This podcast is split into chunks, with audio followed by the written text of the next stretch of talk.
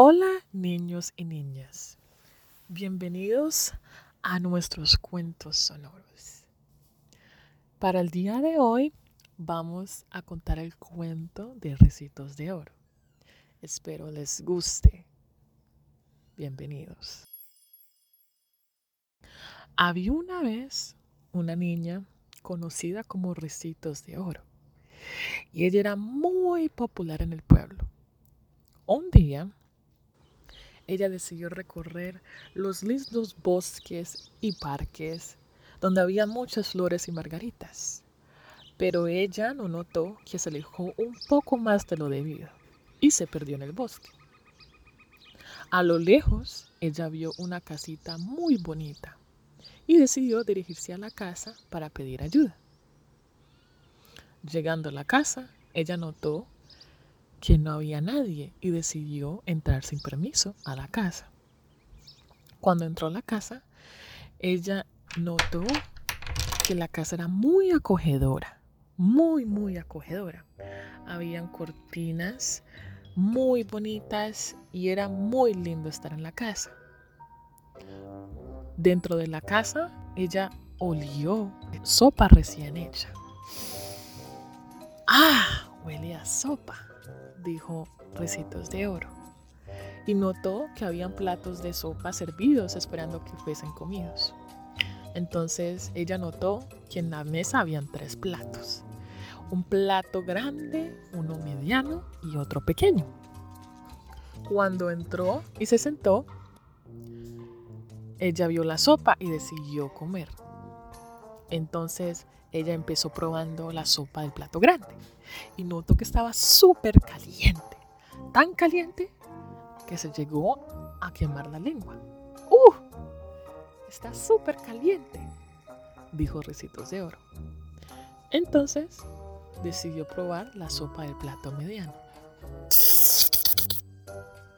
Mm, esta sopa está muy fría, dijo Recitos de Oro. Y luego decidió probar la sopa del plato pequeño.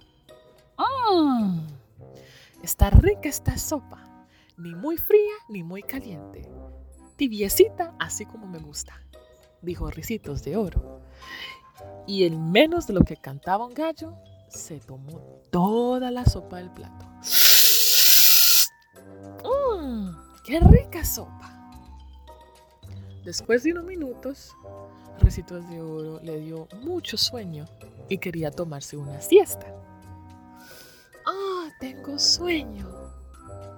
Al dirigirse a la chimenea, ella vio que habían tres butacas. Una butaca muy grande, otra mecedora más pequeña y una banquita más pequeña. Entonces ella decidió a recostarse en la butaca más grande. Pero al recostarse en la butaca más grande, se dio cuenta que era muy blanda y por casi por un poco se hunde. Luego, de un salto, decidió entonces sentarse en la butaca mediana, pero se dio cuenta que era súper dura, dura como una roca, y no le gustó. Luego decidió probar la butaca más pequeña y a lo que se decidió recostarse en la butaca más pequeña, rompió la butaca más pequeña. Y entonces Recitos de Oro dijo, quiero darme una siesta, pero ah, no sé para dónde ir. Y se le ocurrió la idea de ir al dormitorio. Llegando al dormitorio, Recitos de Oro encontró tres camas. Una súper grande y ancha, otra más mediana y una más pequeña.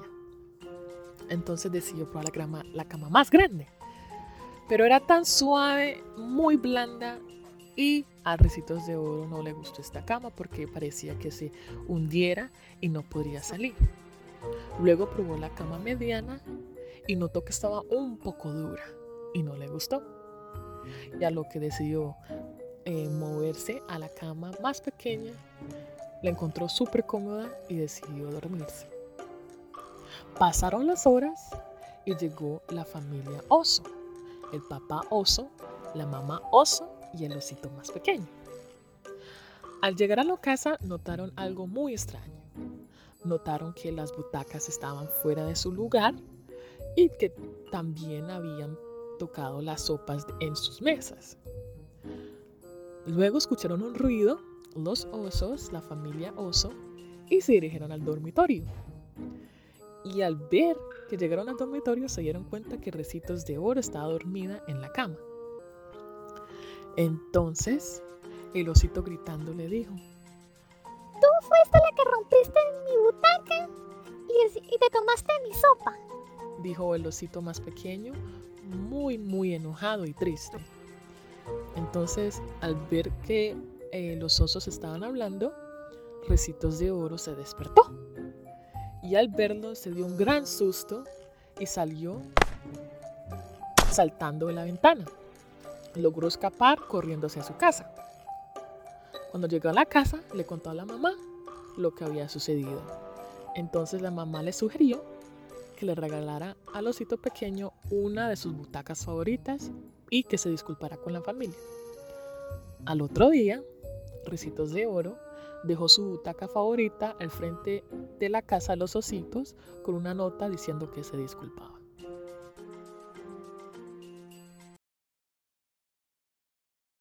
La enseñanza de esta historia es que siempre debemos de pedir por consentimiento. Sea que nos dirijamos a una casa o no, siempre, siempre debemos de pedir por consentimiento y no tocar las cosas o dirigirnos a, casas sin permiso o que no conozcamos.